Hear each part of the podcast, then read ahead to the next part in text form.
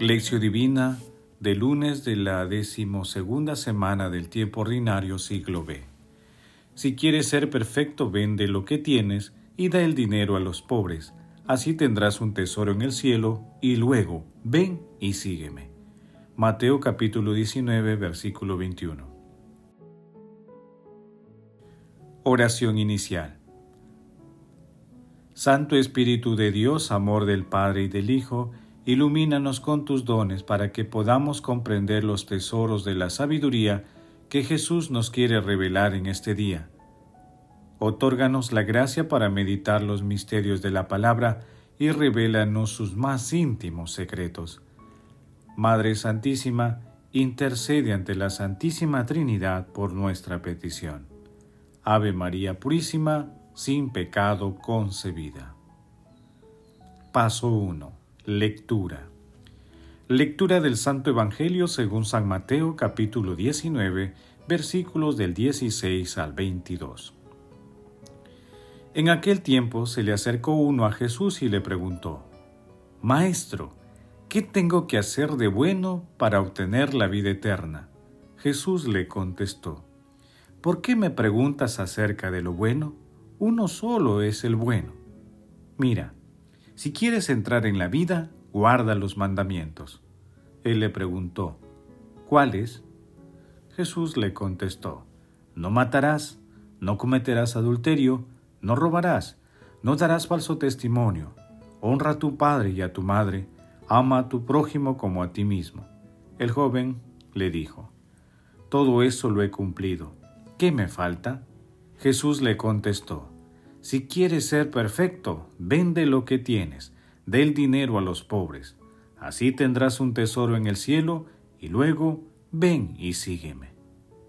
Al oír estas palabras, el joven se fue triste porque poseía muchos bienes.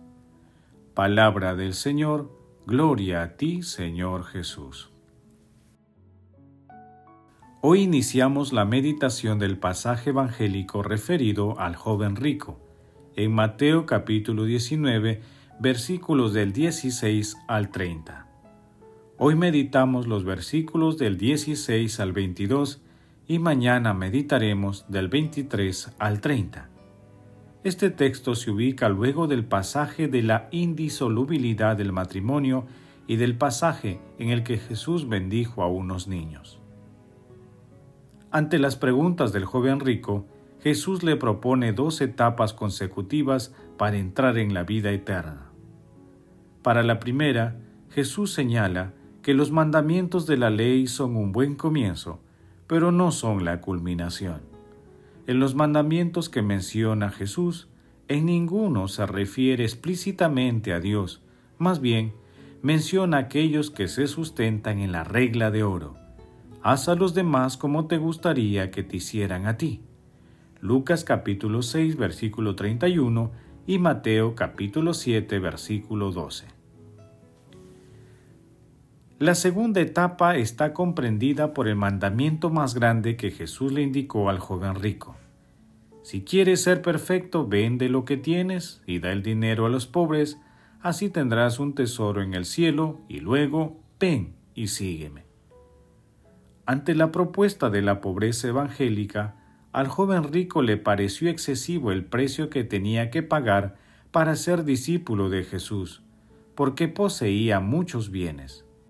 Una situación opuesta a la de Leví, un recaudador de impuestos también rico, que aceptó la llamada de Jesús. Lo dejó todo y lo siguió. De esta manera, Dios hace posible lo que para el hombre es imposible. Paso 2. Meditación. Queridos hermanos, ¿cuál es el mensaje que Jesús nos transmite a través de su palabra? Los planes que Dios tiene para cada uno de nosotros no coinciden con los planes que proyectamos para nuestras vidas, especialmente si lo buscamos especialmente si lo que buscamos son las riquezas y los honores humanos. En cambio, los planes divinos, aunque nos desconcierten, tienen una belleza espiritual inigualable. Nuestro Señor Jesucristo nos enseña que la verdadera alegría nace de la generosidad inspirada en el amor de Dios, así como la disponibilidad plena para seguirlo, sea cual sea nuestro estado de vida. Asimismo, nuestro Señor Jesucristo plantea el mandamiento de la perfección a quienes llama para que lo sigan de manera radical. El mismo que planteó al joven rico. De esta manera, Jesús establece para la Iglesia la opción preferencial por los pobres.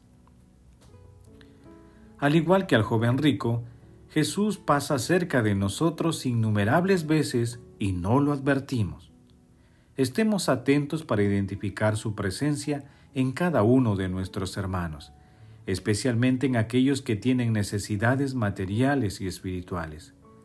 Jesús también afirma que solo uno es bueno, con el fin de comparar la inmensidad de la bondad divina frente a la bondad humana. Hermanos, a la luz de la lectura, conviene preguntarnos, advertimos la presencia de nuestro Señor Jesucristo en los hermanos más necesitados? ¿Estamos dispuestos a vivir confiando plenamente en la providencia divina? Que las respuestas a estas preguntas nos ayuden a comprender que lo decisivo en nuestras vidas es seguir a Jesucristo. Jesús nos ama.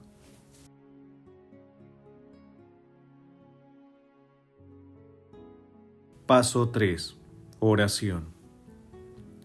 Padre eterno, Padre bueno, tú que modelaste la creación con tu palabra, ayúdanos a crecer en el amor y entrega al cumplimiento de las enseñanzas de nuestro Señor Jesucristo, tu Hijo.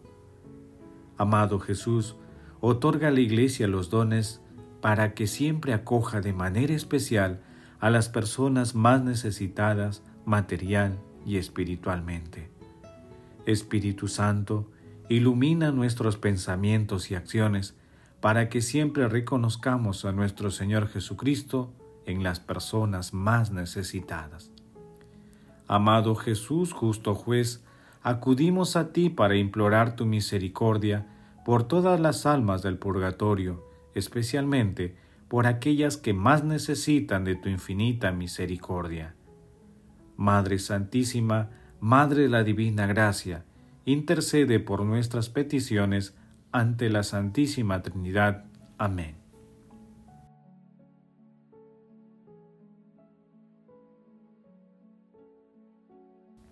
Paso 4.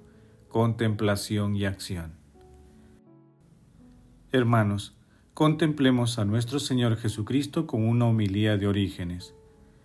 Si todos los mandamientos se unieran en estas palabras, amarás a tu prójimo como a ti mismo, Mateo capítulo 9 versículo 19, es claro que el que cumple este mandamiento es perfecto. Ved lo que está escrito en el Evangelio.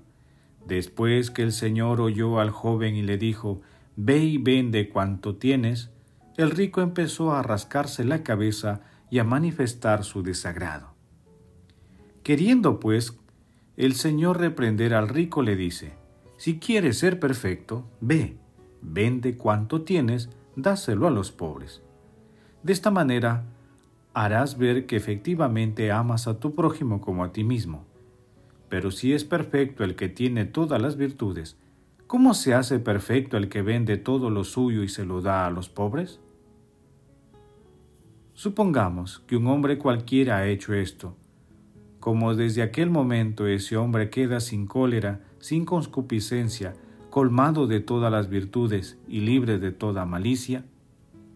Sin duda, parecerá propio de un sabio decir que al dar sus bienes a los pobres, éstos le favorecen con sus oraciones y que su pobreza espiritual recibirá la abundancia espiritual de aquellos y de este modo, aunque tenga algunas pasiones humanas, se hace perfecto. O también el que cambió sus riquezas por la pobreza para hacerse perfecto, será ayudado por la fe que tiene en las palabras de Cristo, para que pueda llegar a ser sabio en Cristo justo, casto y sin ninguna pasión, pero no de tal manera que en el momento mismo que entregara sus bienes a los pobres sea completamente perfecto, sino que después de aquel día la meditación sobre Dios le irá conduciendo hacia todas las virtudes. Y es claro, en efecto, que el que obra así tiene un tesoro en el cielo y ha llegado a ser hombre celestial, porque tendrá en el cielo el tesoro de la gloria de Dios y las riquezas en la sabiduría de Dios. Ese tal podría seguir a Cristo porque no habrá posesión alguna que se lo impida. Queridos hermanos, hagamos el propósito de anunciar a nuestro Señor Jesucristo a través de nuestras actividades cotidianas y mediante las obras de misericordia en favor de las personas más necesitadas material y espiritualmente, ayudando a que más personas lo conozcan y se acerquen a Él. Glorifiquemos a la Santísima Trinidad con nuestras vidas. Oración final. Gracias Señor Jesús por tu palabra de vida eterna. Que el Espíritu Santo nos ilumine para que tu palabra penetre a lo más profundo de nuestras almas y se convierta en acción. Dios glorioso, escucha nuestra oración. Bendito seas por los siglos de los siglos. Madre Santísima, intercede ante la Santísima Trinidad por nuestra petición. Amén. El Señor esté con ustedes y con tu Espíritu. La bendición de Dios Todopoderoso, Padre, Hijo y Espíritu Santo, descienda sobre ustedes y los acompañe siempre. Amén. Bendigamos al Señor, demos gracias a Dios.